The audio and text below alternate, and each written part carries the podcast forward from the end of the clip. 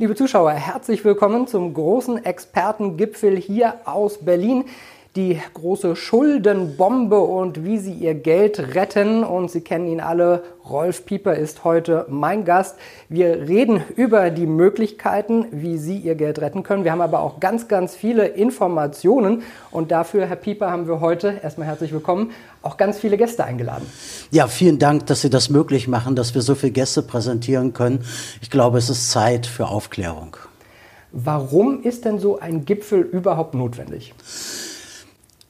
Wenn Sie sich die Internetkanäle mal anschauen, werden Sie feststellen, dass ähm, sehr viele die Probleme beschreiben, ja, aber nur ganz, ganz wenige Lösungen anbieten. Und der Expertengipfel dient dazu, dass wir eben beides machen. Einmal eine tiefe Aufklärung, tiefe Analyse. Wie konnte es eigentlich dazu kommen, dass wir heute in dieser Situation sind, wo wir sind? Und auf der anderen Seite natürlich auch die praktische Umsetzung. Wie kann ich darauf reagieren? Welchen Plan brauche ich für mich selber, um damit dann ähm, eine erfolgreiche Strategie und Konzept zu entwickeln.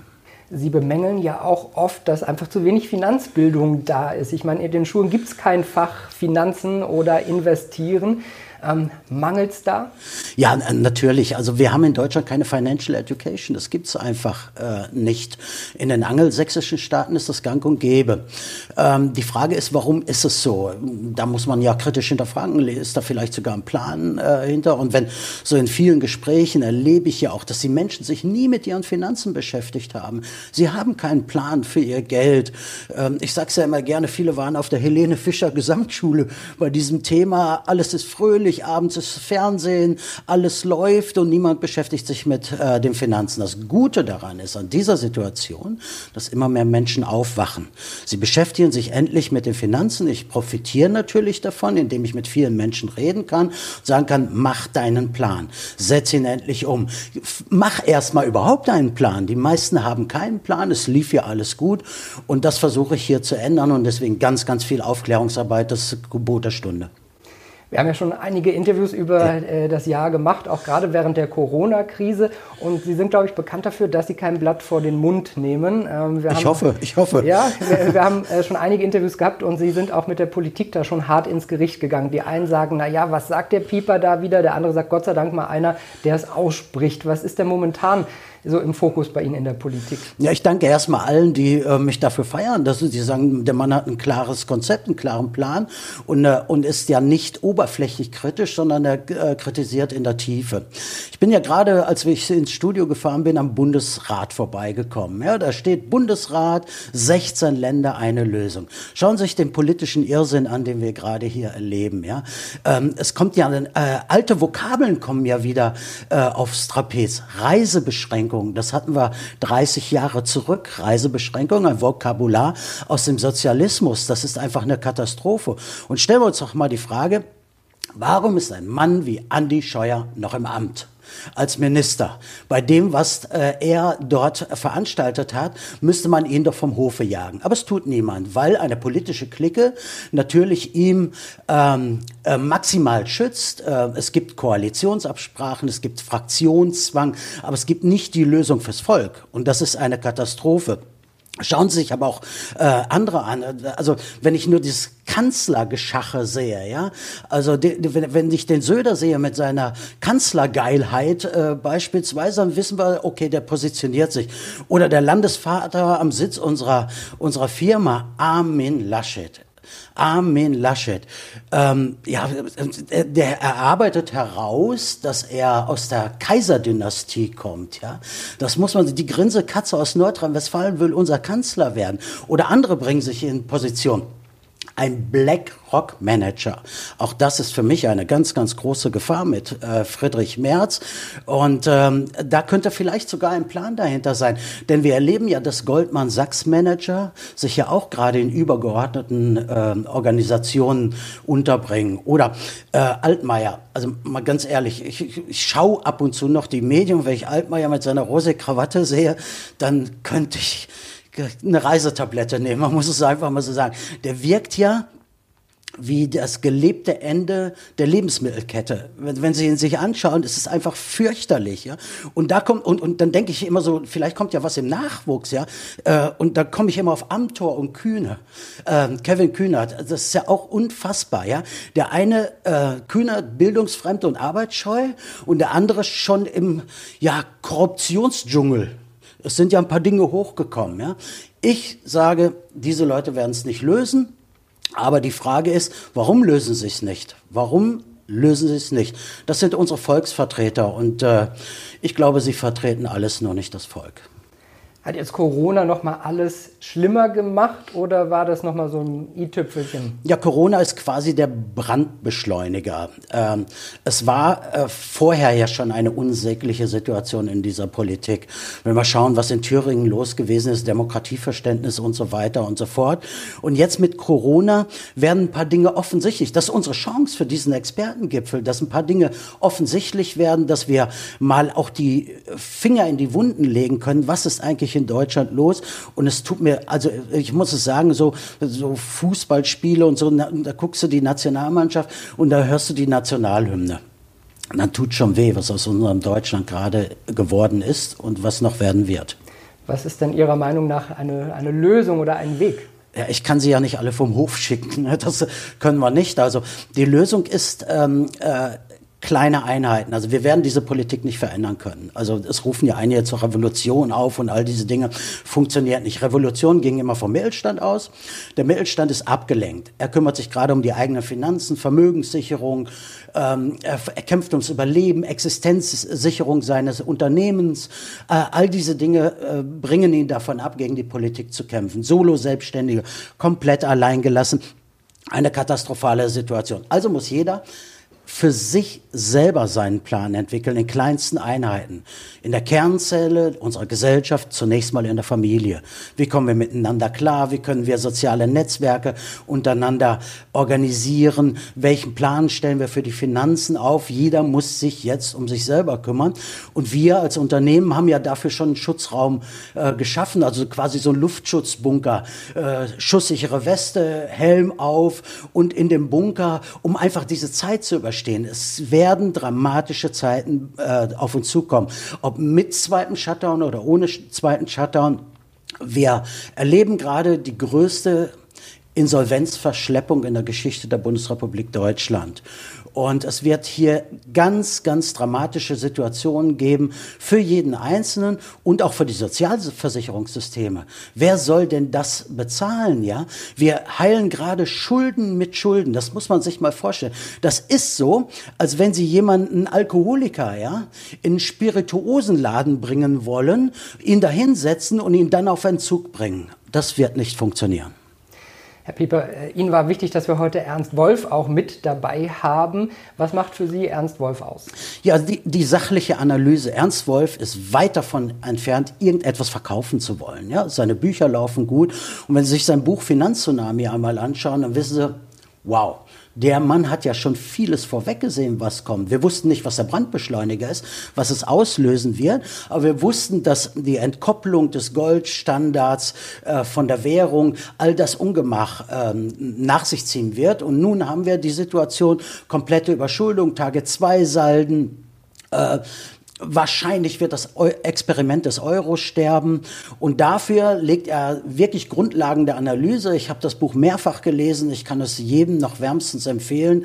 Und ähm, Ernst Wolf ist für mich einer, der auch bei mir ein gewisses Umdenken äh, mit in mein Leben gebracht hat vor einigen Jahren. Ich habe ihn dann mal auf Messen in München gesehen, habe gesagt, wow, der Mann, der Mann äh, wird ja auch viel angegriffen, ja, der hat, hat ja viele Arbeiten herausgestellt und wird dafür angegriffen. Und das ist sehr schade und es ist schön, dass wir ihm hier heute ähm, ein Podium bieten können, dass er seine Analyse zur aktuellen Situation vorbringen kann. Herr Wolf, Rolf Pieper lobt Sie ja ausdrücklich und Ihre Analyse zur Finanzindustrie in Ihrem Buch Finanztsunami und sagt, dass Corona nur der Auslöser ist, aber nicht die Ursache. Was ist denn die Ursache? Ja, die Ursache, das sind die großen Probleme im Finanzsystem. Also ich würde Corona auch nicht als Auslöser bezeichnen, sondern eher als Brandbeschleuniger.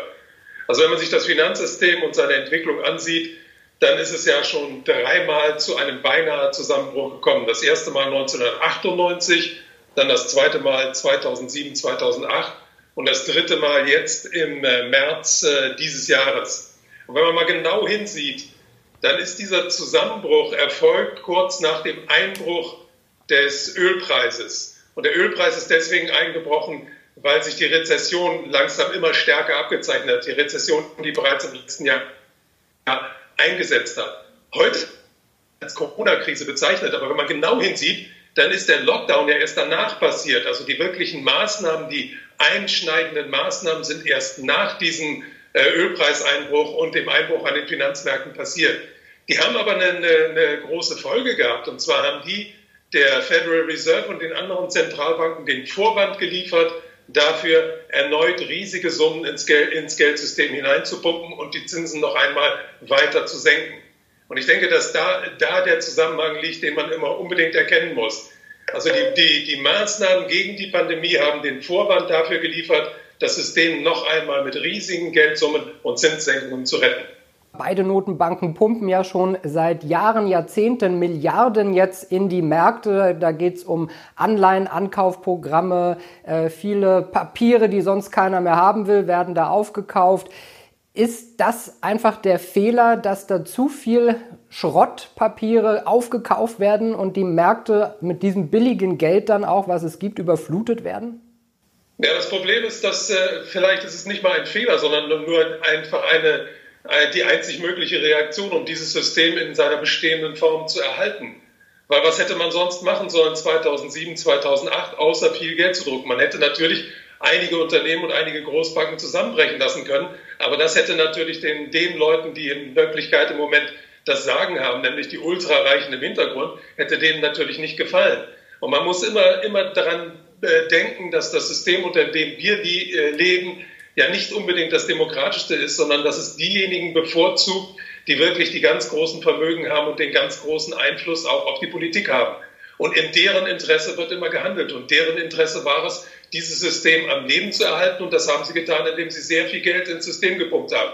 Das Problem dabei ist, dass mit jeder Rettungsaktion natürlich äh, das System selber weiter destabilisiert worden ist. Und die letzte Rettungsaktion jetzt im März hat ja gezeigt, dass wir inzwischen bei Nullzinsen angekommen sind weltweit und dass inzwischen nicht mehr Hunderte von Milliarden, sondern Billionen ins System eingepumpt werden müssen, sodass man beim nächsten Mal ein ganz großes Problem hat weil die Zinsen müssten dann in den Negativbereich gesenkt werden und es müssten noch weitere Billionen mobilisiert werden. Und ob das System das nochmal aushält, das wage ich zu bezweifeln.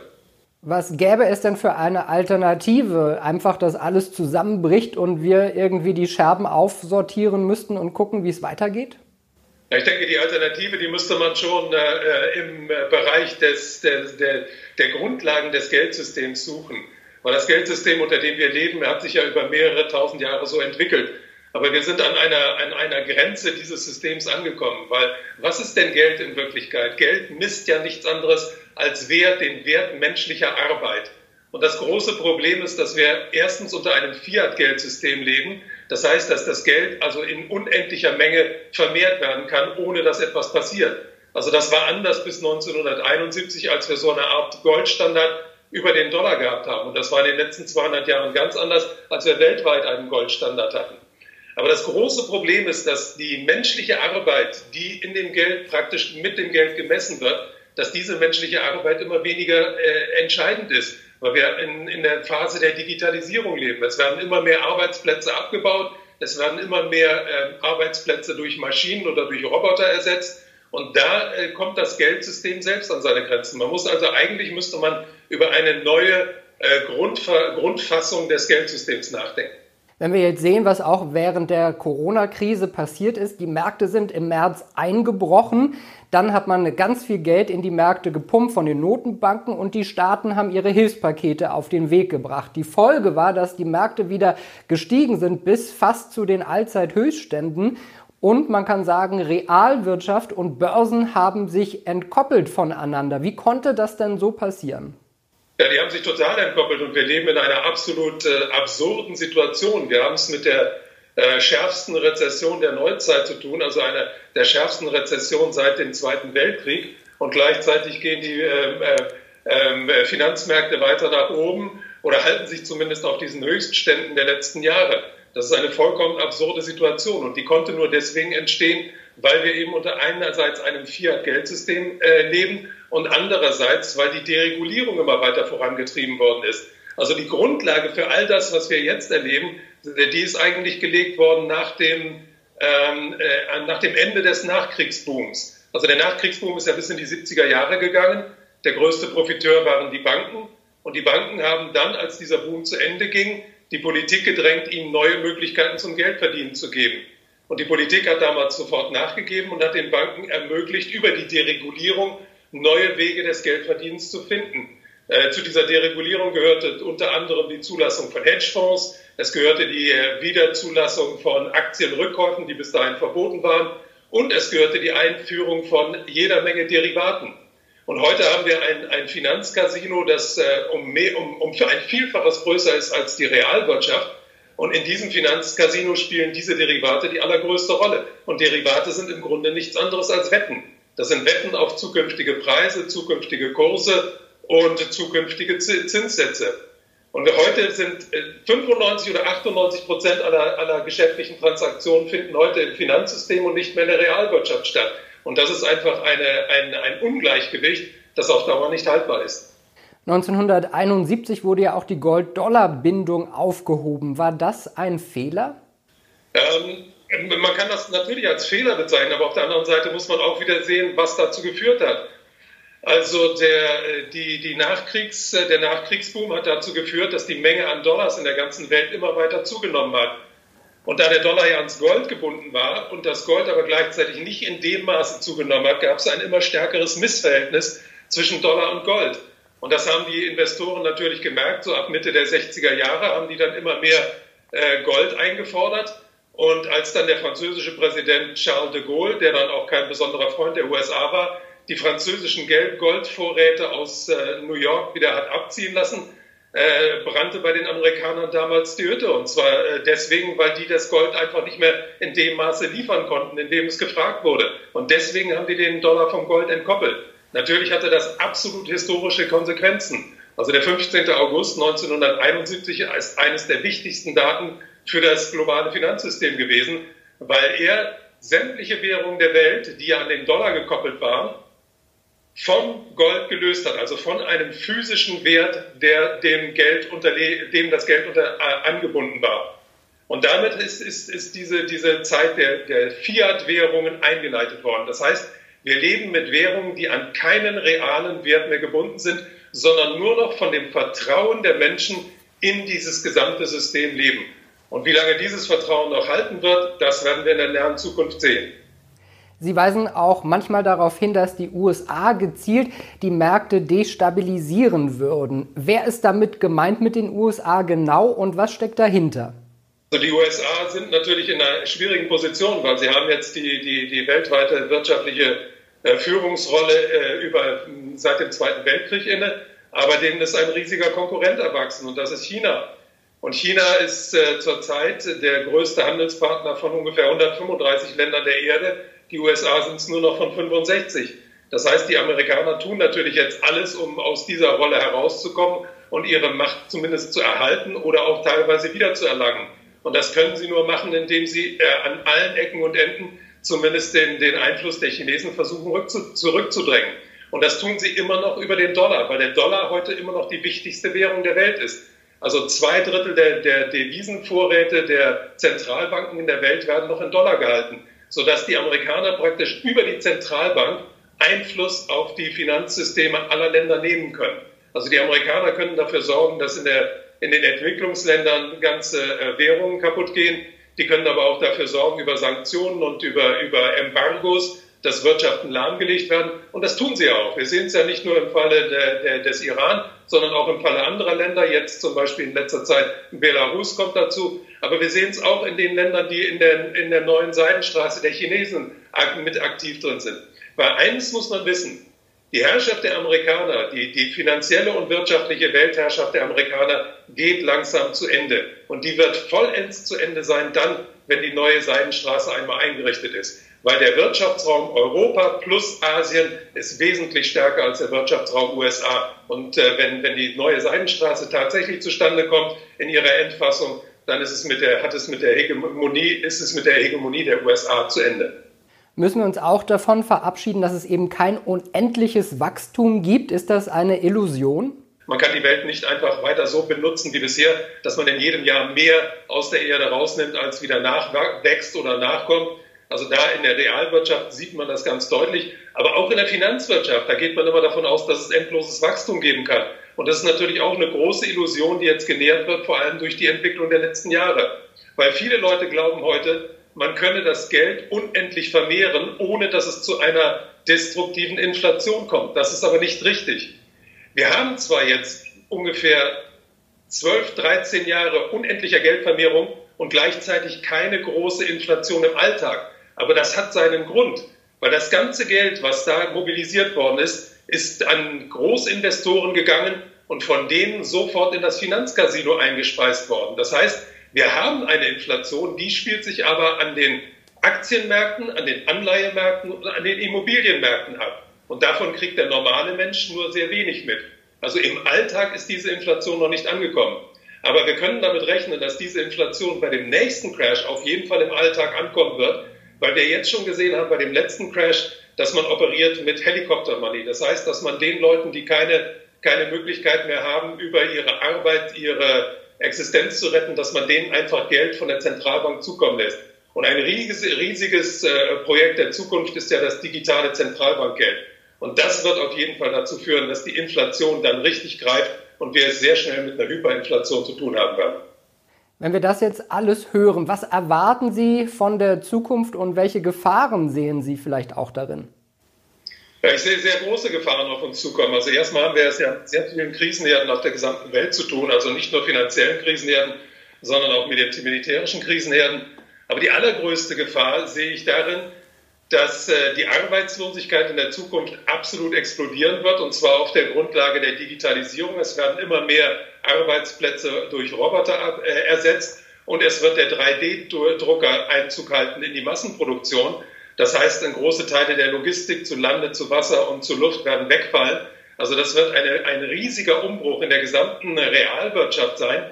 Und mit diesem wird, wird auch die Finanzwirtschaft in große Schwierigkeiten kommen weil eben im Moment wir an, einer, an einem Scheidepunkt angekommen sind.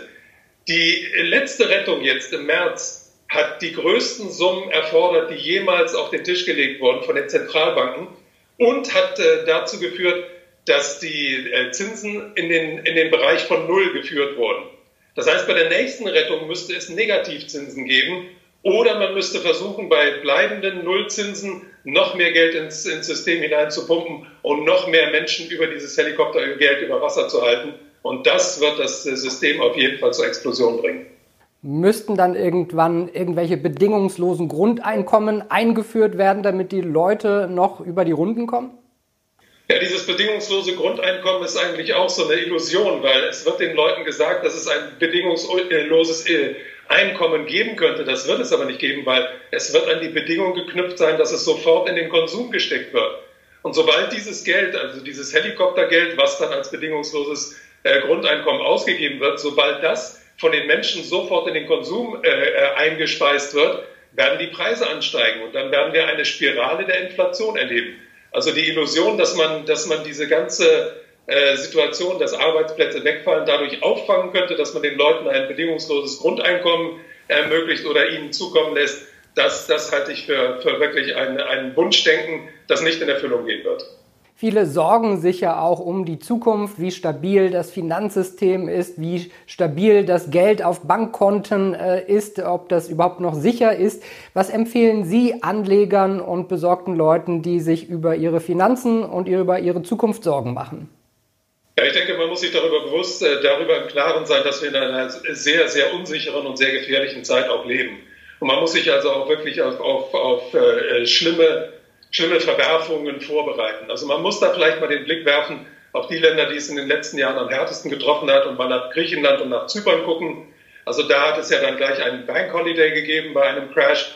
Und da sind die Leute dann nicht mehr an Bargeld herangekommen. Also ich denke, der erste Tipp, den ich den Menschen geben würde, ist ein gewisses Maß an Bargeld zu Hause vorzuhalten um sich auf einen Bank gegen einen Bank Holiday abzusichern. Der zweite ist der, dass das Geld seinen Wert auf jeden Fall nicht behalten wird, sondern dadurch, dass es so hemmungslos gedruckt wird, sein, wird, äh, sein Geld auf seinen Wert verlieren wird. Deswegen würde ich auf Sachwerte setzen. Auf jeden Fall Sachwerte. Also das können Immobilien sein, das können Grundstücke sein, das können aber auch einfache Gegenstände sein. Also Sachwerte werden sich auf jeden Fall durchsetzen. Und der wichtigste Sachwert in meinen Augen, das sind immer noch die Edelmetalle. Also ich bin sicher, dass Gold, das, wir sehen ja auch die Entwicklung beim Gold in den letzten, letzten zwei Jahren, dass das Gold langsam immer höher geht. Das bedeutet jetzt nicht, dass das Gold immer teurer wird, sondern das bedeutet einfach, dass die Währungen immer mehr an Wert verlieren. Aber mit Gold und Silber kann man auf jeden Fall sein, sein äh, Vermögen zu einem großen Teil äh, auf, auf eine vernünftige Art und Weise absichern. Was die Banken angeht, da würde ich sehr vorsichtig sein. Also ich würde auf keinen Fall äh, mein, mein Geld bei äh, einer einzelnen Bank halten. Ich würde es auf jeden Fall dann aufteilen auf mehrere Banken und ich würde sehr genau beobachten, wie es diesen Banken geht. Und ich würde also größere Beträge auf keinen Fall heutzutage mehr der Bank äh, über, überverantworten, sondern ich würde dann lieber auf Edelmetalle oder Sachwerte zurückgreifen. Sagt Ernst Wolf, vielen Dank für Ihre Einblicke und alles Gute. Vielen Dank für das Interview. So, das war wirklich eine ausführliche Analyse von Ernst Wolf. Herr Pieper, äh, was halten Sie denn von seinen Aussagen? Das Problem anscheinend ja schon deutlich länger da, als äh, jetzt nicht nur durch Corona hervorgebracht. Ja, er bringt es ja äh, klar auf den Punkt. Äh, einmal eine nüchterne Situationsbeschreibung. Wie kam es dazu?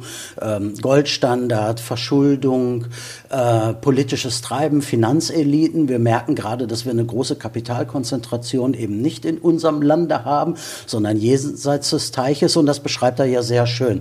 Und was mir äh, sehr gut gefällt, dass er ja auch sagt, ihr, Leute, ihr müsst handeln, ihr müsst Länderdiversifikation machen, ihr müsst Währungsdiversifikation machen und ihr müsst handeln. Handeln, handeln, handeln ist der Punkt. Ist das auch das, das, Haupt, äh, was Sie, das Hauptargument, was Sie so für sich mitnehmen oder die Hauptthese? Ja, nicht aussitzen. Ne? Äh, äh, es gibt nichts Gutes, außer man tut es. Und jetzt ist der Zeitpunkt gekommen und ähm, man kann sich äh, ja vielleicht die Ausführung von Herrn Wolfe auch mehrfach äh, anschauen. Es wird ja alles online gestellt. Einfach mal gut zuhören, tiefe Analyse machen. Wo hat er recht? Was kann ich für mich persönlich daraus ziehen?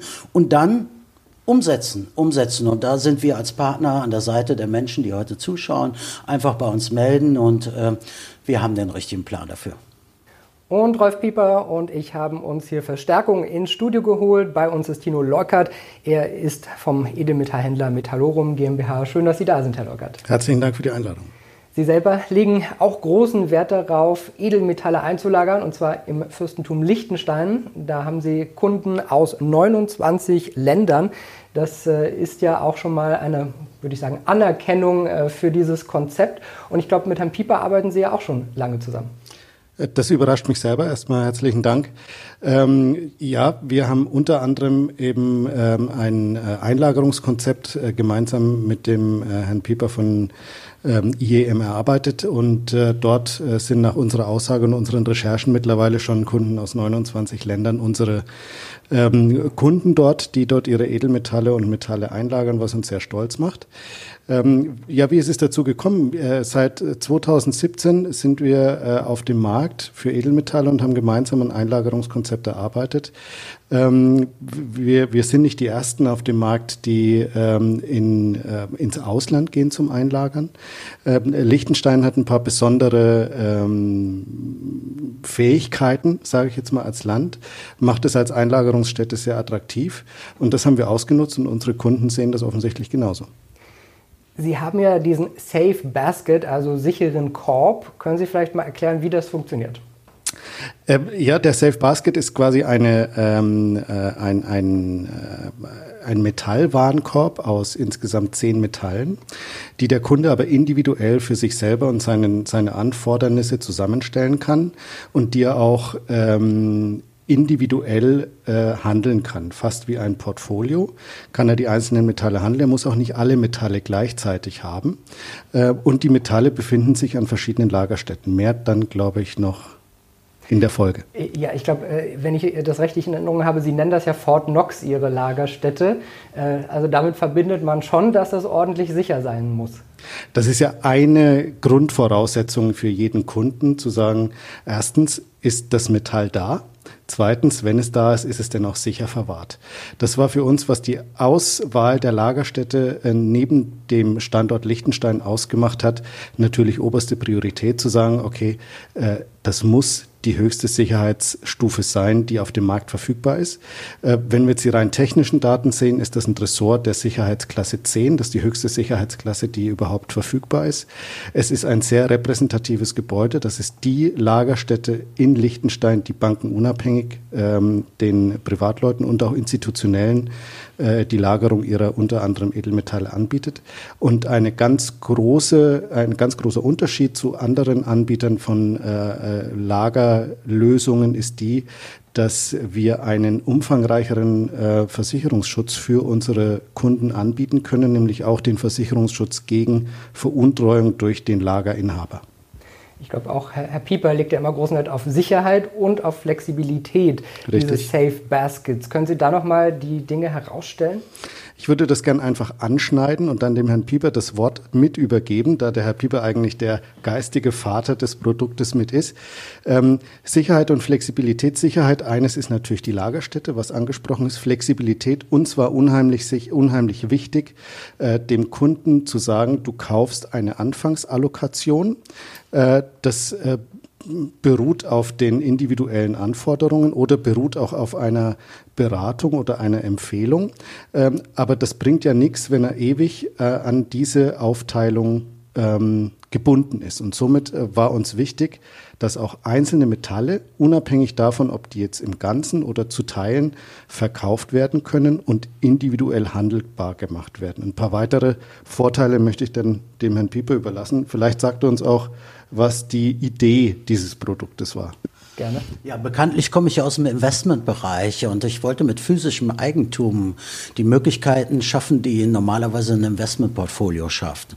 Also äh, die gute Kombination aus äh, maximaler Sicherheit, Eigentum und Flexibilität. Und Flexibilität können wir gerade gut in den Märkten nutzen. Ich gebe ja auch Marktempfehlungen raus und meine Kunden sind maximal zufrieden damit. Ich habe als erster Palladium empfohlen. Wir haben nach meinen Empfehlungen eine Verdoppelung beim Silber. Wir haben fantastische Entwicklungen auch im Platin und beim Gold sowieso. Und äh, es nützt aber doch nichts, wenn ich dann daran gebunden bin. Jetzt stellen wir uns mal vor, ähm, ich, ich habe dort einen Barren, ich muss mit diesem Barren dann wieder in den Markt gehen und zu sagen, okay, ich verkaufe diesen Barren, um dann auf Silber umzusteigen. Ja? Und das machen wir im System. Deswegen ist ein Warenwirtschaftssystem. Unsere Messgröße sind Gramm und Kilogramm mit der vierten Nachkommastelle und eben nicht der einzelne Barren, weil das macht ein Konzept teuer. Ich muss den Barren in den Markt geben, wir haben unterschiedliche Preise, dann muss ich wieder zum höheren Preis ankaufen und das machen wir kostenfrei in unserem System.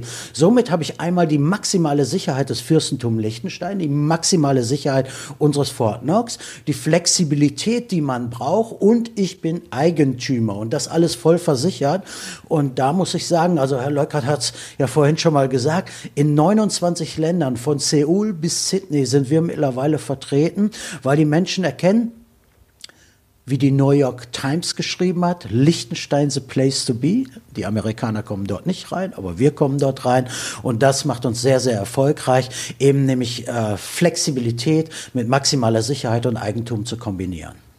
Ich glaube, viele sind auch immer daran interessiert, zu wissen, wie das steuerlich ist. Wie sieht das mit dem Fürstentum Liechtenstein aus? Danke. Ähm, steuerlich ist es bei Metallen sowieso so, dass Gold von sich aus schon mal steuerfrei ist. Äh, das bedeutet also auch beim Erwerb äh, äh, wird bei Gold keine Steuer fällig, keine Mehrwertsteuer. Bei den anderen Metallen ist das durchaus anders. Die sogenannten Weißedelmetalle Platin, Palladium und Silber sowie alle strategischen Metalle sind steuerbelastet. Es würden also bei einem Kauf, bei einem physischen Erwerb 19 Prozent Mehrwertsteuer fällig werden. Das verhindern wir, indem wir zollfrei einlagern, sowohl die äh, Weißedelmetalle als auch die strategischen Metalle, ähm, was, was dem Kunden beim Kauf schon mal die Mehrwertsteuer spart, 16 Prozent zurzeit, 19 Prozent normalerweise. Ähm, beim Verkauf ist es so, dass äh, der Kunde ja gewohnt ist, bei äh, ähm, verschiedenen Anlageformen Kapitalertragssteuer oder Abgeltungssteuer zu zahlen.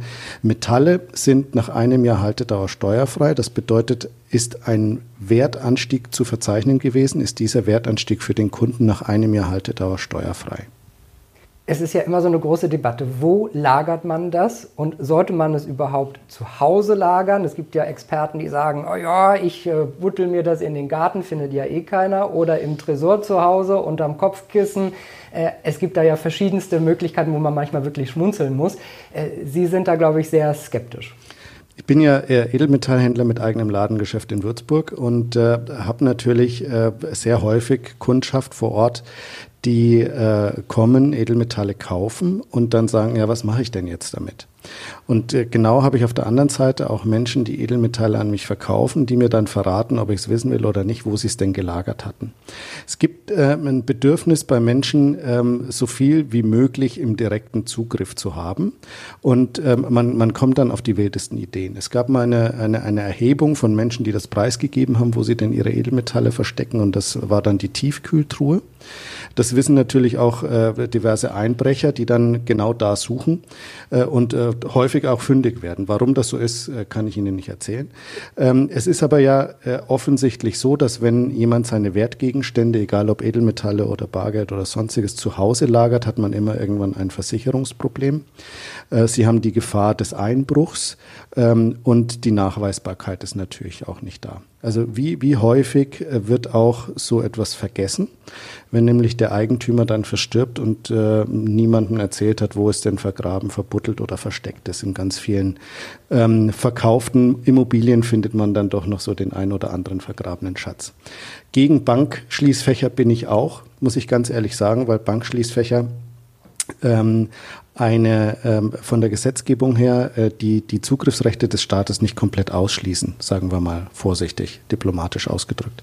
Deswegen bin ich immer für eine voll versicherte Lagerung in einem bankenunabhängigen Lagersystem, wie wir es zum Beispiel in Liechtenstein anbieten. Wenn wir ähm, mal schauen, es gibt ja auch einige Bewerber, die ähm, sage ich mal, andere Durchführungswege nutzen. Sie sind speziell auf den analogen Weg gegangen. Warum analog? Ist es äh, nicht rückwärtsgewandt oder was? Das? das denken bestimmt manche so. Äh, nichtsdestotrotz hat äh, die, die, der analoge Durchführungsweg natürlich auch gewisse Vorteile für den, für den Kunden. Nachteil ist, muss man auch häufiger zugeben, es dauert länger, als wie wenn man in irgendeiner Online-Anwendung auf das Knöpfchen drückt. Das ist richtig. Wir arbeiten aber, und das sehr erfolgreich, äh, schon seit jeher mit dem guten alten Durchschreibeantrag. Das heißt auch, dass ähm, dieser Basket in der Tat mit einem einseitigen Antrag erworben werden kann. Ähm, der analoge Durchführungsweg hat ähm, mehrere Vorteile. Der eine ist, man ist nicht abhängig von dem Funktionieren von irgendwelchen ähm, WLAN. Ähm, äh, Funktionalitäten oder sonstigen Netzen. Ähm, man, man ist nicht abhängig von der Existenz eines äh, PCs. Also wir haben wirklich einige Kunden, die keinen PC besitzen. Die würden dann ähm, ausgeschlossen sein von unserem Produkt. Ähm, die Nachverfolgbarkeit, also die Anonymität ist durch den analogen Durchführungsweg durchaus gegeben, was aber nicht bedeutet, dass wir alles noch mit der Postkutsche umherschicken.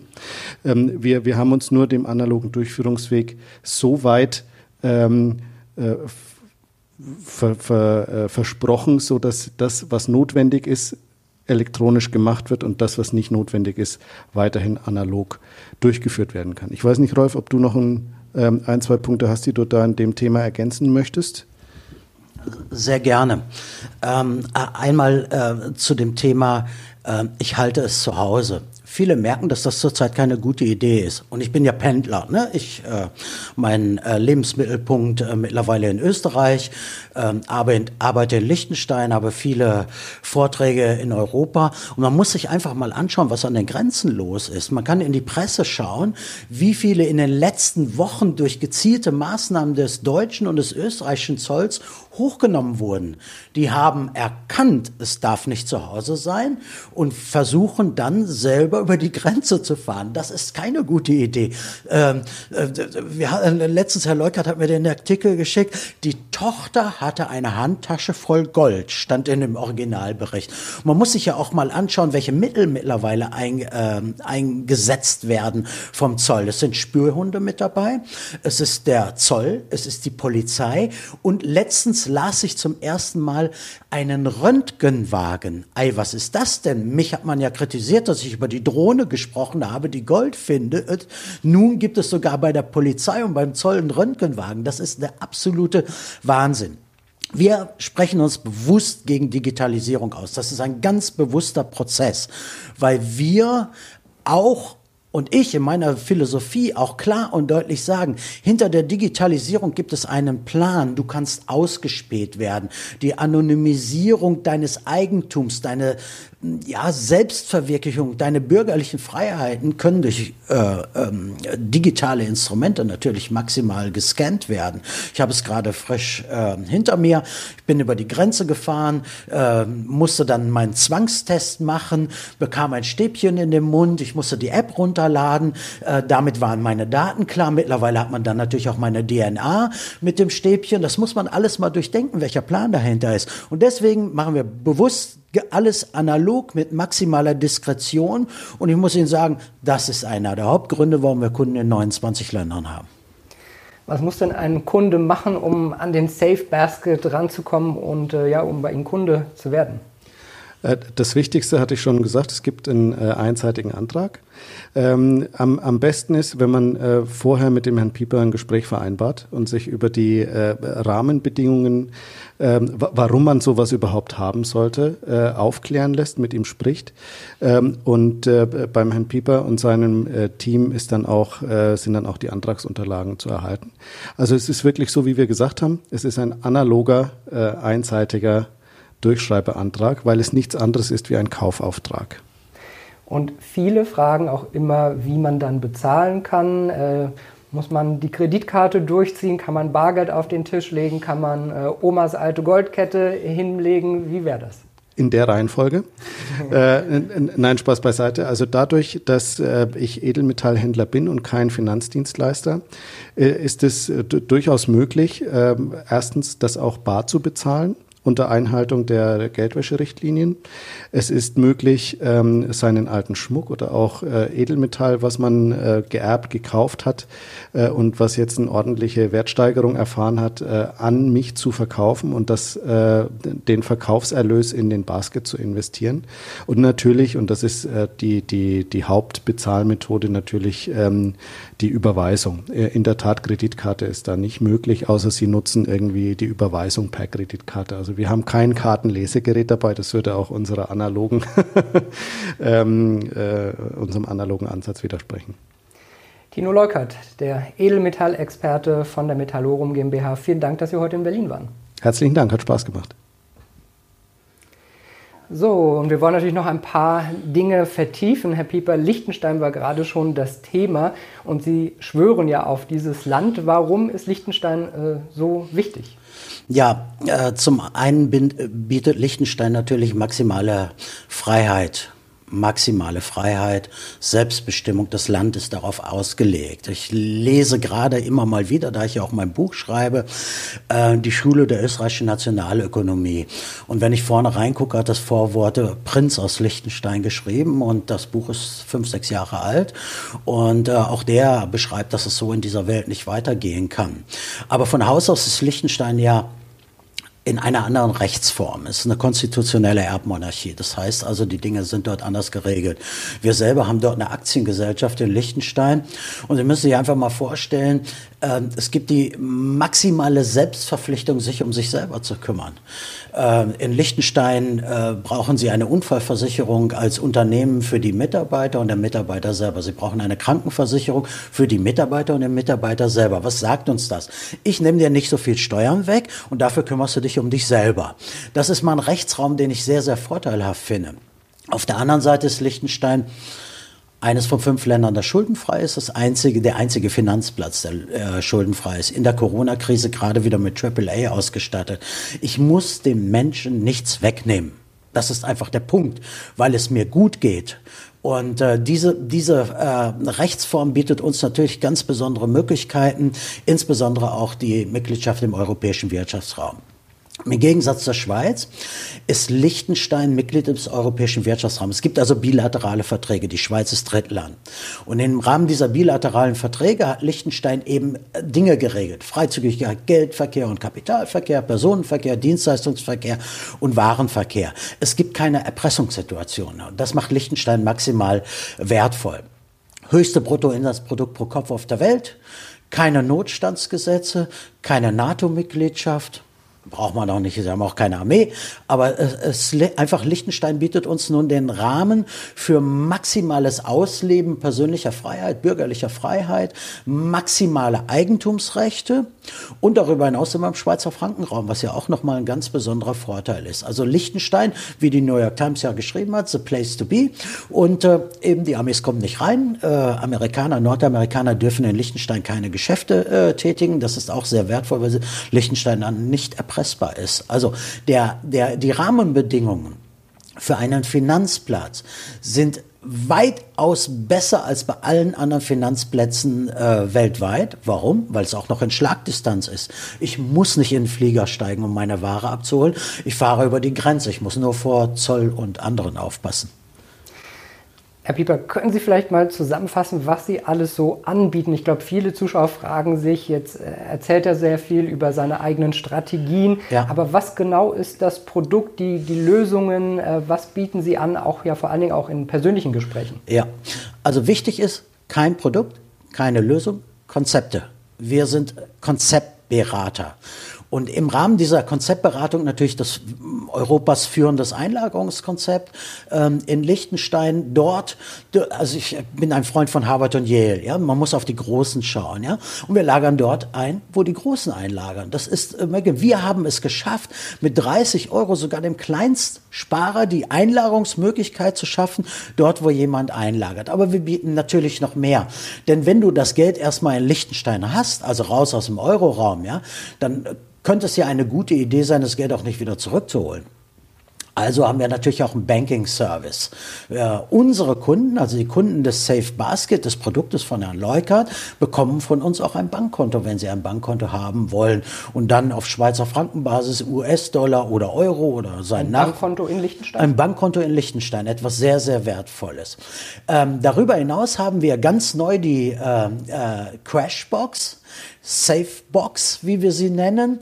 Dort ähm, haben wir edel Metalle und Edelsteine allokiert für den Kunden gelagert. Da kommt sein Name drauf, das ist in Liechtenstein eingelagert, so eine blaue Box. Herr Leukert hat die Allokation festgelegt für die Metalle. Ich habe ähm, die Edelsteine dort hinzugefügt und dann weiß ich, das geht ab 25.000 Euro los. Das ist meine Box. Ich fahre in Urlaub, ich fahre zum Skifahren, entnehme was aus meiner Box, bin immer flüssig, bin nicht abhängig von irgendwelchen digitalisierten Zahlungsmitteln. Und äh, dieses digitalisierte Zahlungsmittel wird ja kommen. Die arbeiten ja an Notenbankgeldern digital. Und äh, das ist, glaube ich, ein guter Weg, sich dem zu entziehen. Dann haben wir Safe Doc. Ähm, Menschen möchten vielleicht auch wertvolle Dokumente vor Zugriff schützen ich möchte nicht ausgespäht werden. Also wieder raus in die analoge Durchführung. Wir haben einen Tresorraum, wo die Kunden ihre Dokumente äh, lagern können. Ja? Und ähm, ich sprach es ja gerade schon an, natürlich auch das Thema Edelsteine ist ein sehr, sehr wertvolles. Also zweite Fluchtwährung, keine metallischen Eigenschaften am Körper getragen und mittlerweile auch per maximale Performance. Also wir haben ähm, äh, einen Rubin einer Kundin verkauft, die hat nach drei Jahren eine Verdopplung. Warum? Kommt aus Burma. Äh, Burma Burma, die, die Fundstellen sind leer, äh, der Markt wird knapp und dann haben sie eine Verdoppelung in kurzer Zeit. Und da setzt sich bei all dem, was wir tun, mein Investmentansatz durch und es ist eben Knappheit. Ich mache alles das, was knapp ist. Und der Zugang zu Liechtenstein ist maximal knapp, weil du normalerweise nur mit siebenstellig dort reinkommst, wenn wir mal ehrlich sind. Es gibt dort Bankhäuser, die machen dir nicht die Tür auf, wenn du nicht vorab 1250 Schweizer Franken für die Erstberatung vorab gezahlt hast. Du kommst dort gar nicht rein, ja. Und diesen Weg haben wir organisiert und deswegen haben wir auch eine breite Kundschaft und es macht uns maximal stolz, dass wir es hinkriegen und wir haben noch mehr Ideen. Da wird noch einiges kommen. Wie kann man denn, wenn man jetzt mit Ihnen Kontakt aufnehmen möchte, Ihre Beratung in Anspruch nehmen? Einfach mal anrufen oder wie funktioniert das? Ja, ähm, wir, wir haben ja schon ähm, äh, im ersten Shutdown die große Welle hinter uns. Also wir haben ja Tag und Nacht gearbeitet. Eine große Welle, wir haben es wirklich dann auch nicht mehr verarbeitet gekriegt. Ja, ähm, wir, wir haben ja keine Büroräume. Wir sind ein mittelständisches Familienunternehmen. Äh, wir haben einen Wirtschaftsjuristen im Haus, Marketing-Experten, aber wir haben keine Marketingmaschinerie. Wir sind bei den Menschen auf analogen Durchführungsweg. Also einfach bei uns anrufen, uns eine Mail schreiben und dann gibt es einen Terminvorschlag. Den kann man dann annehmen oder sagen, da kann ich nicht und so. Das geht an Wochenenden, das geht in der Woche bis abends 22 Uhr. Ich wiederhole es ja immer wieder und jetzt sieht man es ja heute auch in der Kamera. Ich habe in der Zeit 14 Kilo abgenommen. Ich arbeite noch an den nächsten 4 Kilo. Also Leute, ruft an und äh, sprecht mit mir, dann komme ich nicht zum Essen und Trinken. Auf der anderen Seite haben wir ein großes Beratungszentrum in Liechtenstein, also wirklich ein ansehnliches, äh, vom Allerfeinsten in der Fußgängerzone von Liechtenstein. Unter uns gesagt, ist nicht besonders lang, die Fußgängerzone von Liechtenstein. Einmal Gas gegeben und gebremst ist man durch. Aber ähm, das gibt natürlich nochmal einen besonderen Schutzraum, die Gespräche auch dort zu führen. Dort halte ich mich meistens an den Wochenenden aus. Also viele Kunden möchten gerne in entspannter Situation mit mir reden. Und diesen Rahmen bieten wir bei maximaler Anonymität. Jetzt fragen sich sicher viele, äh, wo sind die Kosten, das Kleingedruckte, wie teuer ist das, wenn ich jetzt mit Herrn Pieper reden will? Was sagen Sie da? Ja, ähm, im, im, Kleingedruckten äh, steht äh, nicht sehr viel über Kosten, aber die Erstberatung ist natürlich kostenfrei. Ich habe, äh, also das auch, wenn viele das immer mal in Zweifel ziehen, ja, ich habe da auch ähm, einen gewissen Ansatz, um den Menschen wirklich zu helfen. Das, wir sind keine Marketingmaschinerie. Natürlich, ich verdiene gerne Geld und unser Team muss leben und wir verdienen alle gerne Geld. Also die Erstberatung ist kostenfrei, aber wir möchten auch maximal vielen Menschen helfen. Und ich habe es ja schon mal in einem Interview gesagt, dass ich diese Produkte entwickelt habe, habe ich in erster Linie an meine drei Töchter ge äh, gedacht. Ich werde ja auch gerade dann hoffentlich bald äh, Opa und so etwas. Den Zugang nach Liechtenstein zu schaffen, ist maximal wertvoll, deswegen auch mit Kleinstbeträgen. Ja? Also wie gesagt, bei uns anrufen, Erstberatung kostenfrei ähm, und ähm, äh, es ist keine isolierte Lösung. Bei uns ist man immer in einem Konzept. wie ich am sagte, Schutzraum, Helm auf, schusssichere Weste, mal eine Zeit lang abtauchen. Marktvolatilität ist völlig wurscht zurzeit. Wir werden noch viele Verwerfungen an den Märkten erleben. Und da ist man doch in dem, in dem Schutzraum, den wir bieten, doch gut aufgehoben. Erstmal parken. Ich habe ganz viele Kunden, die sagen, Mensch, Pieper, nachdem ich mit dir gesprochen habe und wir das umgesetzt haben, ich kann endlich mal wieder ruhig schlafen, weil ich mir keine Gedanken mache, was wird jetzt, wo ist der Einbrecher, äh, wie komme ich, wie, wie kann ich das schützen, was macht eigentlich meine Bank, geht meine Bank hops und all diese Geschichten. Geschichten, ja. Und wir haben über drei Billionen Sichteinlagen aktuell auf den Banken. Über drei Billionen Sichteinlagen. Und da wird es noch ein, eine Schlachterei geben. Äh, die Begehrlichkeiten des Staates wachsen natürlich und sie wollen daran und wir müssen diese Entschuldigungsorgie irgendwann auch, auch auf den Weg bringen. Und da bieten wir maximalen Schutz. Herr Pieper, unser nächster Gast, der schart schon ein bisschen mit den Füßen. Wir haben nämlich gleich äh, Dr. Professor Dr. Thorsten Polleit zugeschaltet. Ja. Äh, auch der äh, ist für Sie ganz wichtig und er hat ja auch sehr viele interessante Ansätze. Der Thorsten Wick, äh, Polleit, äh, ich, ich darf Thorsten zu ihm sagen, unser Professor ist maximal wichtig auch für mein Leben gewesen, weil er mir einen neuen, neuen ja, Input gegeben hat. Also über ihn kenne ich die, unter anderem über ihn die Schule ähm, der österreichischen Nationalökonomie. Er ist ja Präsident des Mises-Institutes. Er ist Freund unseres Hauses, also die Piepers und Polleits freuen sich, wenn sie sich sehen. Von ihm habe ich sehr viel über Value Investing auch gelernt. Ähm, er ist ja selber auch Investor. Und der Thorsten Polleit hat mir äh, also in der Tat für viele Dinge die Augen geöffnet. Er hat immer gesagt, pass auf die Tage zwei Salden aus.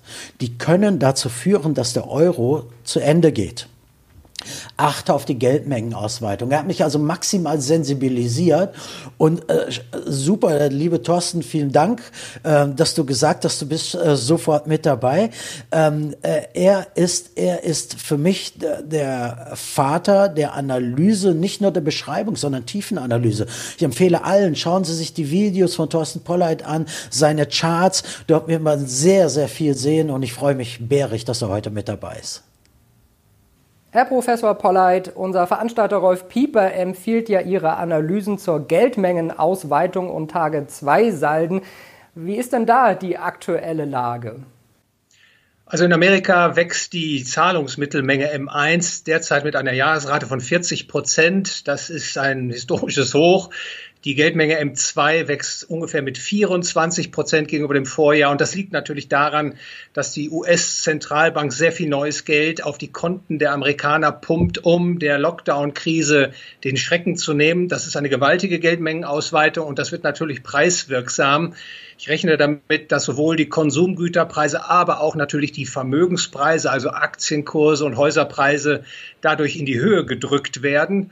Ähnlich äh, sind die Verhältnisse hier im Euroraum. Die Geldmenge M1 wächst etwa um 13 Prozent, die Geldmenge äh, M3 um etwa 10 Prozent. Also auch eine sehr, sehr starke Ausweitung der Geldmenge. Das muss man natürlich betrachten vor dem Hintergrund, dass die Produktionsleistung im Euroraum wie auch in den Vereinigten Staaten von Amerika deutlich gefallen ist.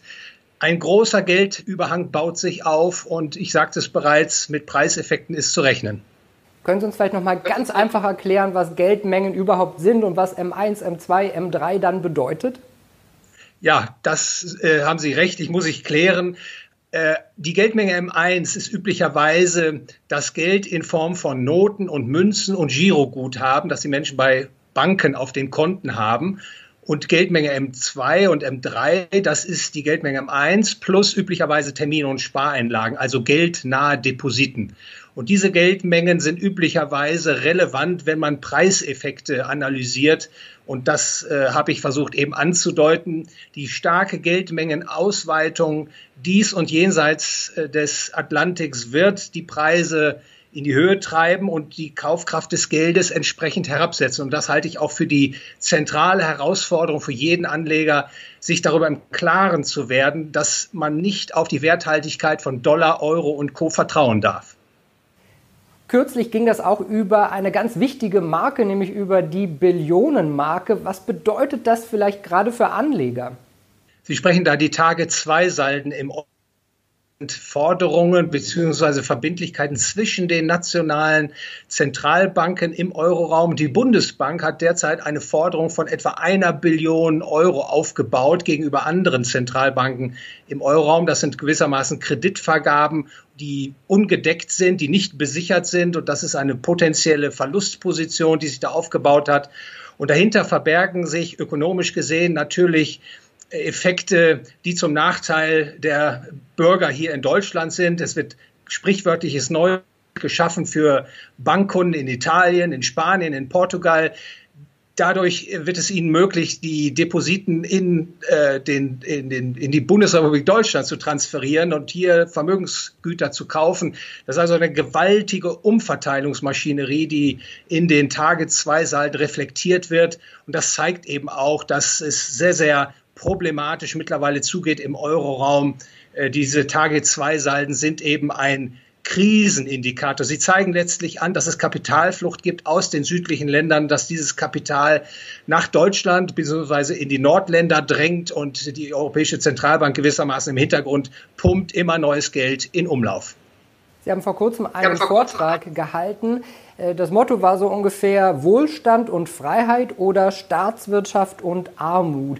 Auf welchem Weg befinden wir uns denn? Ja, das war ein Vortrag äh, beim Hayek-Verein in Dresden. Man hatte mir das Thema sozusagen auch vorgegeben. Das entstammt sozusagen gar nicht meiner Feder. Aber ich hatte äh, dann die Gelegenheit, äh, etwas Grundsätzliches zu erläutern, nämlich, dass wir als Ökonomen sehr wohl abschließend das Wissen bereithalten können, was gewissermaßen funktioniert in einer Volkswirtschaft und was nicht funktioniert. Und äh, wir wissen, dass freie Märkte oder Kapitalismus äh, nicht nur für materiellen Wohlstand, sondern auch für zivilisatorischen Wohlstand sorgt, während Sozialismus in Elend und Armut äh, führt. Und dafür gibt es ja auch reichhaltiges Anschauungsmaterial. Und äh, der Gastgeber hatte mich also gebeten, das, was derzeit hier in Europa, in Deutschland, aber auch in den Vereinigten Staaten von Amerika passiert, in Perspektive zu rücken. Und da erkennt man eben eine Tendenz, dass die sozialistischen Ideen immer weiter vordringen und dass äh, das freie Marktsystem oder das, was von ihm noch übrig ist, immer weiter zurückgedrängt wird. Und dann muss man als Ökonom eben warnen, dieser Weg, wenn er weiter beschritten wird, der wird eben für die Volkswirtschaften äh, zu einem ganz bitteren Ergebnis führen. Also Sie sehen uns auch auf dem Weg in den Sozialismus. Woher kommt denn diese Tendenz? Was man derzeit vorfindet in nahezu allen äh, entwickelten Volkswirtschaften ist nicht Sozialismus, sondern etwas, das würde man als Interventionismus bezeichnen. Interventionismus heißt, dass der Staat fallweise eingreift in das Wirtschafts- und Gesellschaftssystem. Und das können Sie auch beobachten. Der Staat hat seine Finger mittlerweile in allen Wirtschafts- und Gesellschaftsbereichen, ob das Bildung ist, also Kindergarten, Schule, Universität, ob das Altersvorsorge ist, Gesundheit, Transport, Geld und Kredit, Recht und Sicherheit und auch Umwelt. Überall ist der Staat aktiv und führt letztlich die Volkswirtschaft in eine wie ich es gerne bezeichne, in eine Befehls- und Lenkungswirtschaft. Das ist sozusagen das Endergebnis dieses Interventionismus, in dem der Staat übermächtig wird und äh, das freie Marktsystem gewissermaßen zu Grabe getragen wird. Das ist eine gefährliche Entwicklung und für viele Menschen ist das gar nicht so ersichtlich, weil der Interventionismus sich graduell nach und nach auf der Zeitachse entfaltet und dann zu Ergebnissen führt, wie eben geringe wirtschaftliche Produktivität, hohe Arbeitslosigkeit, ähm, Kaufkraftverlust des Geldes, Wirtschaftskrisen etc. Das sind also alles Symptome dieses Interventionismus. Und äh, ich habe versucht, mit meinem Redebeitrag darauf hinzuweisen, dass diese Entwicklung, die man einleitet oder seit langen Jahren betreibt, in Washington, aber auch in Berlin und Brüssel, eben nicht zum Wohle der Menschen ausgehen wird. Wäre es denn besser, wenn man alles auf freie Märkte setzen würde? Und wer stemmt sich vielleicht gegen solche Sachen? Ja, wie Sie wissen, ich bin ein Befürworter der freien Märkte. Ich glaube, es gibt nichts, was wir im zwischenmenschlichen Bereich nicht und besser über die freien Märkte regeln können. Und der freie Markt ist auch ein natürliches System für uns Menschen. Und ich will an der Stelle sagen, ein, freier, ein freies Marktsystem ist charakterisiert durch den unbedingten Respekt vor dem Eigentum. Jeder gehört sich selber und jeder hat das Recht auf die Güter, die er friedvoll, also auf nicht aggressiven Wege erworben hat. Und mehr braucht man eigentlich gar nicht äh, zu nennen an der Stelle. Ähm, die Möglichkeiten, die der freie Markt uns bringt, uns weiterzuentwickeln, viele Menschen aus der Arbeitslosigkeit und Armut zu, zu heben, das ist äh, unumstritten. Und deswegen versuche ich überall, wo ich kann, zu werben, dass die Probleme, die, die, die Lösung der drängenden Probleme unserer Zeit mit dem freien Marktsystem, aber nicht mit einem, Staatsintervention, äh, mit einem staatsinterventionistischen System äh, lösbar sind. Sie benutzen jetzt ein paar Begriffe, auf die könnten wir vielleicht mal eingehen. Also Interventionismus haben Sie gerade schon benutzt. Sie benutzen manchmal auch Lenkungs- und Befehlswirtschaft. Können Sie das den Zuschauern vielleicht mal erklären, was Sie damit meinen? Ja, Sie kennen ja sicherlich die und die Zuschauer äh, den Sozialismus und der ist dadurch gekennzeichnet, dass der Staat die Produktionsmittel verstaatlicht. Es gibt dann kein Privateigentum mehr an Firmen, an Baggern, an Lastwagen, an Flugzeugen. Das ist äh, in Reihenform der Sozialismus, die Verstaatlichung der Produktionsmittel. Und die Befehls- und Lenkungswirtschaft ist sozusagen eine Abwandlung dieser Idee. Äh, die Befehls- und Lenkungswirtschaft hatte man beispielsweise im äh, Reich. Die Nationalsozialisten haben sie errichtet und äh, die Konzeption war, das Privateigentum privat zu belassen. Also der Firmeneigner blieb weiterhin der Eigentümer seiner Produktionsanlagen, aber der Staat ging dazu über, den Unternehmern zu sagen, was, wann, wie zu produzieren ist, wie hoch die Zinsen sein dürfen, ob Dividenden gezahlt werden. Alles hatte der Staat letztlich bestimmt. Das Privateigentum war im Grunde nur noch Scheineigentum und das versteht man unter einer Lenkungs- oder Befehlswirtschaft. Und in Anklängen finden wir dieses Modell eben heute auch. Ich gebe das Stichwort grüne Politik, Klimapolitik. Da versucht beispielsweise der Staat über eine Befehls- und Lenkungswirtschaft zu den Zielen zu kommen, die er meint erreichen zu müssen. Herr Pieper hier bei mir geht ja gerne äh, mit der Politik hart ins Gericht. Sie äh, bezeichnen äh, diese auch als Herrschaft der Gewählten. Ähm, werden wir beherrscht? Robert Michels, der 1905 ein wichtiges Buch zur Soziologie der Parteienwirtschaft veröffentlicht hat. Und äh, Robert Michels hat damals das sogenannte Eherne Gesetz der Oligarchie beschrieben. Und äh, er hatte sich damals in der SPD-Partei, also in der Sozialdemokratischen Partei, umgetan und wollte wissen, wie funktioniert denn so eine Demokratie? Parteiendemokratie. Und dabei fand er heraus, dass sich eben in einer Demokratie Parteien herausbilden. Das sind Organisationen, die werden dann straff organisiert und diejenigen, die die Macht, die den Machtwillen haben, die gewieft genug sind, die äh, werden früher oder später diesen Parteiapparat führen und steuern. Und das ist dann sozusagen die Parteioligarchie, die sich rausbildet, so Robert Michels. Das lässt sich auch heute beobachten. Ich glaube, das ist eine gute Blaupause dann erkennt man eben auch, wenn man diese Blaupause zugrunde legt, dass äh, die Demokratien tatsächlich die Tendenz haben, zu einer Herrschaft der wenigen über die vielen zu gelangen. Und das ist ein Problem, was sich nicht nur in einzelnen Nationalstaaten zeigt, sondern eben auch international. Stichwort sind hier eben die politischen Globalisten, also diese Idee, einen Weltstaat, eine einheitliche Weltwährung aus der Taufe zu heben, die entspringen letztlich dieser Oligarchisierungstendenz der Demokratie. Ich möchte auch noch mal gerne kurz auf die freie Marktwirtschaft zu sprechen kommen. Dafür würde ja in Deutschland die FDP am ehesten stehen. Aber die äh, dümpeln ja auch nur bei gerade mal über 5 Prozent herum. Äh, ist das nicht ein Zeichen dafür, dass das Volk, die Wähler eben nicht diese freie Marktwirtschaft in der Ausführung dann wollen? Das könnte man, wenn man auf die aktuelle Situation, Parteienlandschaft, äh, Gesinnungs, äh, Ausrichtung äh, blickt, Schlussfolgern, dem halte ich entgegen, dass natürlich über den letzten Jahrzehnten insbesondere die Lehre der freien Märkte zusehends wenn man so will, aus dem staatlichen Lehrplan herausgezogen wurde.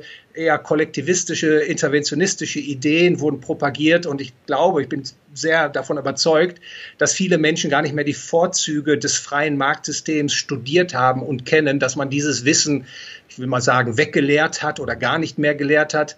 Und da muss es eine Renaissance geben. Das ist eine langwierige äh, Anstrengung, aber ich, wir sagten ja auch eingehend schon etwas über die Vorzüge von Kapitalismus und freien Märkten.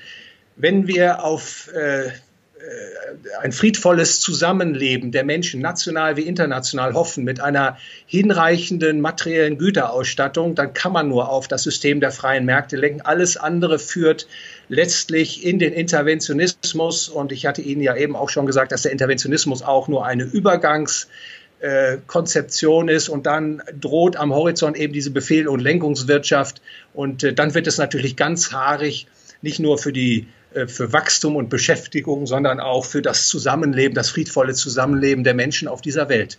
Und deswegen äh, gebe ich, äh, äh, strenge ich mich sehr an und freue mich auch über die Gelegenheit, äh, das Interview mit Ihnen zu führen, um für die Idee der freien Märkte zu werben.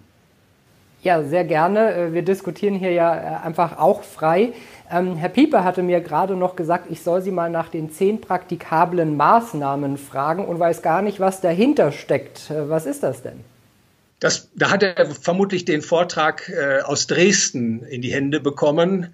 Ähm, ich habe da gesprochen am Schluss des Vortrages über Möglichkeiten, wie man denn der Idee der freien Märkte äh, Vorschub verleihen kann. Und üblicherweise gehen Ökonomen dann ja heran und empfehlen diese und jene Politik oder diese oder jene Partei.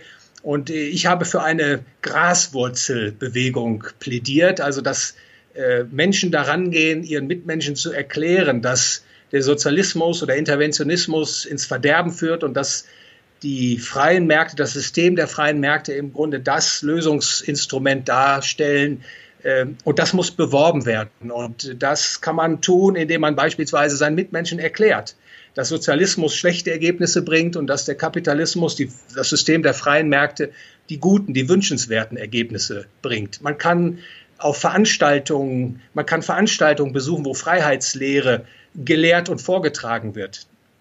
Dazu nimmt man dann seine Nachbarn, seine Frau, seinen Ehemann und vor allen Dingen die Kinder mit.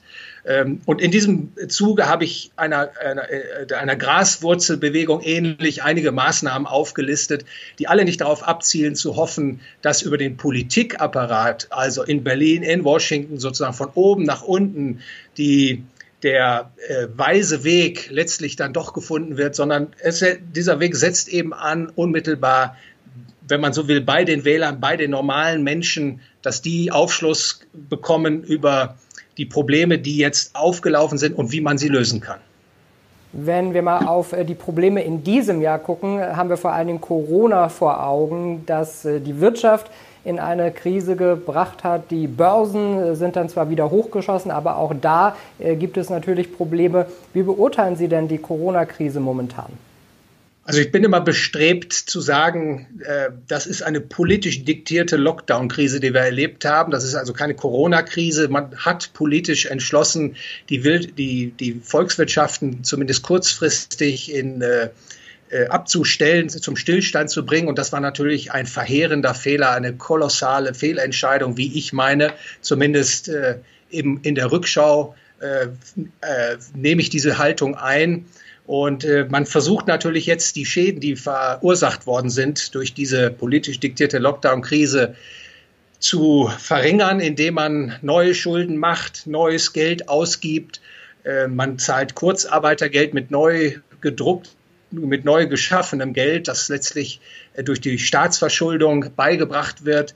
Und äh, das ist natürlich keine Dauerlösung. Das führt letztlich auch zu Kapitalverzehr in den Volkswirtschaften, zu einer Aufzehrung der Ersparnisse. Und das ist letztlich ein Verarmungseffekt, der mit dieser Politik äh, einhergeht. Und jetzt kann man nur hoffen, dass die Volkswirtschaften möglichst schnell wieder Fuß fassen, dass man sich von dieser, von dieser Corona-Fixierung und der, gerade auch den Politiken, äh, die versuchen, die Rückkehr zur Normalität möglichst in die Länge zu ziehen oder gar zu verhindern, dass man von diesen Politiken loskommt. Das ist jetzt ganz wichtig.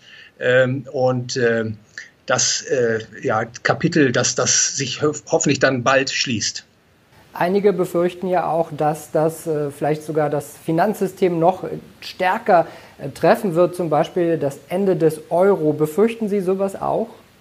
Also wissen Sie, es gibt ja verschiedene Zukunftsszenarien. Es gibt Szenarien, die können wir erahnen und dann gibt es auch Szenarien, von denen haben wir vermutlich heute noch gar keine Ahnung. Ich gehe üblicherweise so vor, dass ich verschiedenen Szenarien gewisse Wahrscheinlichkeiten zuordne. Und ich muss Ihnen sagen, an der Stelle glaube ich, dass es den Zentralbanken immer noch gelingen wird, neue Kaninchen aus dem Hut zu zaubern, um das ungedeckte Papiergeldsystem, wie ich es bezeichne, vor dem Absturz zu bewahren. Also ein Stichwort an der Stelle ist, äh, ist vielleicht äh, das, die, die Einführung von sogenannten digitalen Zentralbankgeld.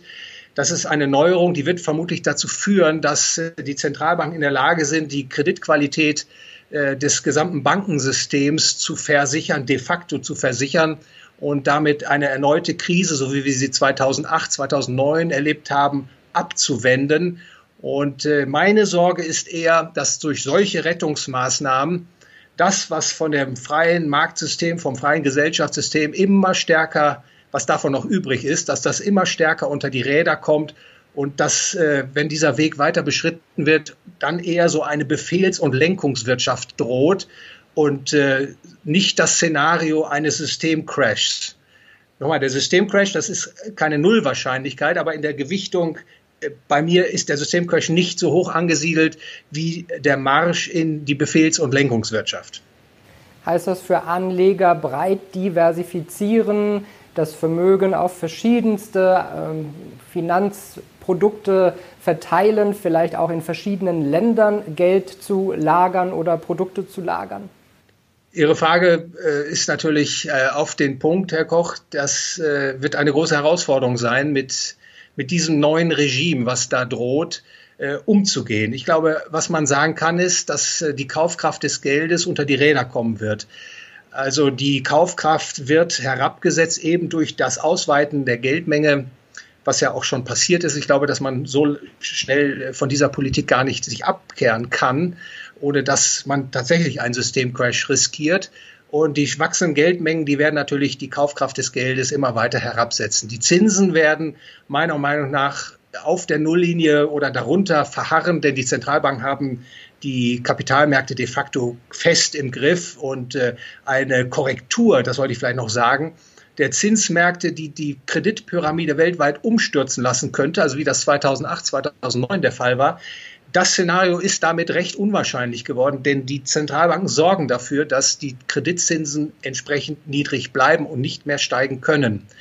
Dann äh, führt das natürlich dazu, wenn der Zins so verzerrt ist, dass man damit rechnen muss, dass die Vermögenspreise stark ansteigen. Also nicht nur, weil der Zins äh, tief ist und damit die Barwerte beispielsweise von Häusern, äh, Grundstücken und Aktien in die Höhe steigen und damit natürlich auch die Marktpreise in die Höhe treiben, sondern es gibt natürlich dadurch auch Verzerrungen. Wenn der Zins null ist, äh, dann ist das wie als wenn die Volkswirtschaft sich im Blindflug äh, befindet. Das wird Übertreibung geben, es gibt aber auch Chancen sicherlich. Ähm, da muss man also sehr, sehr vorsichtig agieren. Und ja, ich glaube, eine internationale Diversifikation ist wichtig. Also, dass man auch darüber nachdenkt, seine Konten nicht nur in Deutschland und Depots in Deutschland zu halten, sondern zumindest auch im EU-Ausland äh, Depots und Konten einrichtet. Und ähm, wenn Sie erlauben, an der Stelle möchte ich auch natürlich verweisen auf eine Konstante in diesem äh, Portfolioansatz. Das ist nämlich das Gold. Ich glaube, das Gold ist äh, das ultimative Zahlungsmittel oder jüngst habe ich es mal als Grundgeld der Menschheit bezeichnet. Ich glaube, das Gold wird auch in dem Szenarien, den möglichen Szenarien, die vor uns liegen, attraktiv bleiben. Es ist risikoreduzierend und ertragssteigernd, so will ich mal äh, sagen, für die nächsten Jahre aus meiner Sicht. Also insofern empfehle ich auch, Gold als Teil der liquiden Mittel im Portfolio zu halten. Herr Pieper macht ja sehr viel aus dem Fürstentum Liechtenstein heraus. Sie selbst empfehlen ja kleine politische Einheiten. Was ist damit gemeint? Das ist die ökonomische Idee, dass ähm, zu große politische Einheiten nicht funktionieren. Das kennt man aus der Betriebswirtschaftslehre. Es gibt da so eine optimale Betriebsgröße. Äh, wenn das Unternehmen zu groß ist, dann gibt es Kontrollprobleme, ineffizient und dann spalten sich Unternehmen eben in kleinere Unternehmen auf. Und das ist eine ewige Suche, wo ist denn letztlich das optimale die optimale Betriebsgröße. Und eine ähnliche Fragestellung gibt es auch bei Volkswirtschaften. Da gibt es eben sehr, sehr große Volkswirtschaften, wie beispielsweise China, die Vereinigten Staaten von Amerika oder auch Deutschland. Und ähm, da stellt sich eben auch die Frage, sind diese Einheiten zu groß? Und ich glaube, die genannten politischen Einheiten, die sind zu groß. Und als Vorbild können dienen die kleinen Einheiten. Also die nannten Liechtenstein, ich nenne noch die Schweiz, ich nehme, nehme noch Hongkong, Singapur, äh, Monaco hinzu. Das sind alles kleine Einheiten, die sehr wohlhabend sind, weil sie eben im Wettbewerb mit anderen äh, Staaten stehen und damit sie im Wettbewerb Vorteile haben, müssen sie ihre Bürger gut behandeln, müssen tiefe Steuern haben, damit Kapital aus dem Ausland kommt und Talente nicht abwandern. Kleine Staaten haben auch wenig Interesse, Kriege zu führen. Und es gibt noch einige andere Faktoren, die mich dazu verleiten, zu sagen, äh, dass kleine politische Einheiten vorteilhaft sind gegenüber den großen politischen Einheiten, die wir heute haben, also insbesondere die Europäische Union, muss ich natürlich an der Stelle äh, nennen. Und ich glaube, die Zukunft wird tatsächlich darin liegen, dass äh, die großen Einheiten sich aufbrechen, dass es Sezessionen geben wird und dass man äh, bessere, besser funktionierende kleine Einheiten etablieren wird. Ich glaube, das ist die Zukunft. Das EU-Projekt, also diese Idee, eine Vereinigte, die Vereinigten Staaten von Europa aus der Taufe zu heben, ist nicht der richtige Weg, wird nicht funktionieren. Und diese kleinen Einheiten wären dann auch die Orte, wo man Gold, Edelmetalle, Kunst, äh, andere Dinge lagern sollte, um auf Nummer sicher zu gehen? Darüber könnte man natürlich nachdenken. Schon heute sind natürlich diese äh, kleineren Einheiten im Vergleich beispielsweise zu den großen Einheiten Deutschland oder den Vereinigten Staaten von Amerika doch mit Blick auf den Rechtsrahmen die bessere Wahl. Und das wird sich wahrscheinlich künftig, äh, äh die Vorteilhaftigkeit, die wird sich künftig noch äh, vergrößern. Und das ist eine Möglichkeit in der Tat. Aber man muss natürlich auch immer sehen als Anleger, sie müssen auch Zugang haben. Also das bei Konten, da müssen Sie natürlich äh, per Internet in der Lage sein, auch entsprechend über Landesgrenzen hinweg operieren zu können. Oder wenn Sie Depots haben mit physischem Material, ob das Kunst ist oder Edelmetalle, da müssen Sie natürlich auch in der Lage sein, den Zugriff zu haben. Aber prinzipiell diese Idee der, der internationalen Diversifikation, dem kann ich sehr viel abgewinnen. Wenn wir jetzt mal ein wenig den Blick in, in, die Zukunft wenden, sind Sie da optimistisch oder pessimistisch? Also ich bin ein optimistischer Mensch und ich glaube, dass äh, die besseren Ideen die Möglichkeit haben, sich durchzusetzen. Der Wettbewerb der Ideen, der ist in den letzten Jahren zu kurz gekommen. Jetzt sind die Schäden immer größer geworden, weil natürlich diese kollektivistischen, interventionistischen Politiken gar keinen Widerstand verspürt haben. Aber ich bin optimistisch, dass immer mehr Menschen aufwachen und ich merke das an Vorträgen, an äh, Artikeln, die ich verfasse, die gleichgesinnte Ökonomen verfassen. Das findet immer größere Resonanz. Die Verbreitung steigt an. Ich kann Ihnen natürlich nicht versprechen, dass das alles schmerzlos überwunden werden kann, was an, sich an Problemen jetzt aufgetürmt hat, insbesondere im internationalen Geld- und Kreditsystem. Aber die Verbreitung der besseren Ideen, das halte ich nach wie vor für das schärfste Schwert, äh, um das zurückzukämpfen, äh, zurückzudrängen, was sich in den letzten Jahren an sozialistischen und interventionistischen Ideen aufgebaut hat. Können Sie zum Abschluss noch mal ganz kurz sagen, was wäre denn das Ideal aus Ihrer Sicht? Das Ideal aus meiner Sicht äh, ist das Selbstbestimmungsrecht äh, eines jeden, dass es sich durchsetzt. Der Auf Aufklärungs äh, Philosoph Immanuel Kant aus Königsberg, der hat ja die Kritik der reinen Vernunft 1781 vorgelegt. Und da geht es natürlich auch letztlich um das Selbstbestimmungsrecht, das ein jeder Mensch hat.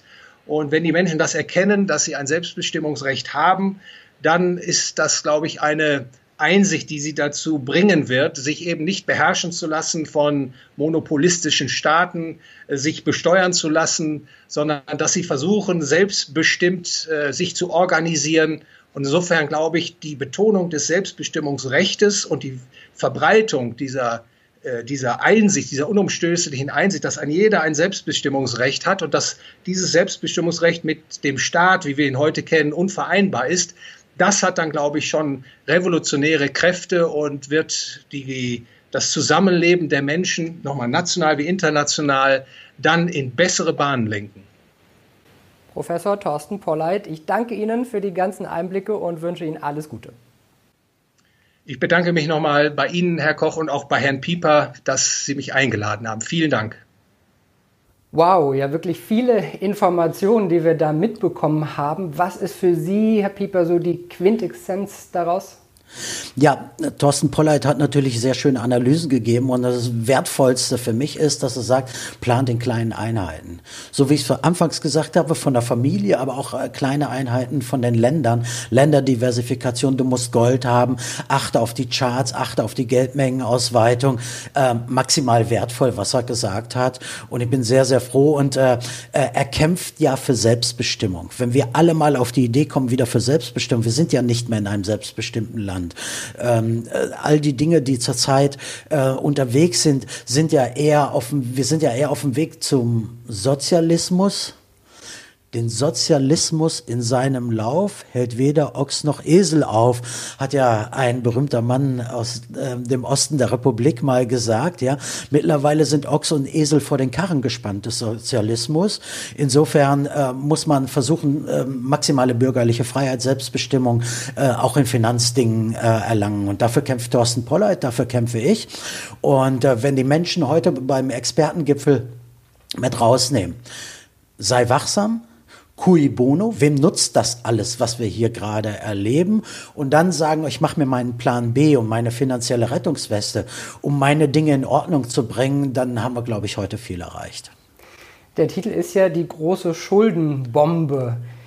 Wird die jetzt irgendwann platzen? Was denken Sie? Ja, wir haben äh, Geldmengenausweitung, die wir ja geschichtlich so noch nicht kennen. Das ist ja eine, eine Orgie vom allerfeinsten Geldmenge M2, M3. Und ähm, irgendwann müssen wir uns die Frage stellen, wer zahlt's? Wir stellen gerade die Zukunftsfähigkeit ganzer Generationen hier aufs Spiel. Wer zahlt das? Und äh, das wird natürlich ähm, vermutlich ein toxischer Cocktail aus verschiedenen Restriktionen des Staates werden. Die müssen an das Private rangehen, um das zurückzuzahlen. Sie müssen den Menschen etwas wegnehmen. Sie müssen die Grundsteuern erhöhen. Sie müssen wahrscheinlich Zwangsabgaben. Frau Esken äh, fordert das ja in jedem Interview. Ich bin froh, dass er diesen Satz, wenn ich es gerade aussprechen kann.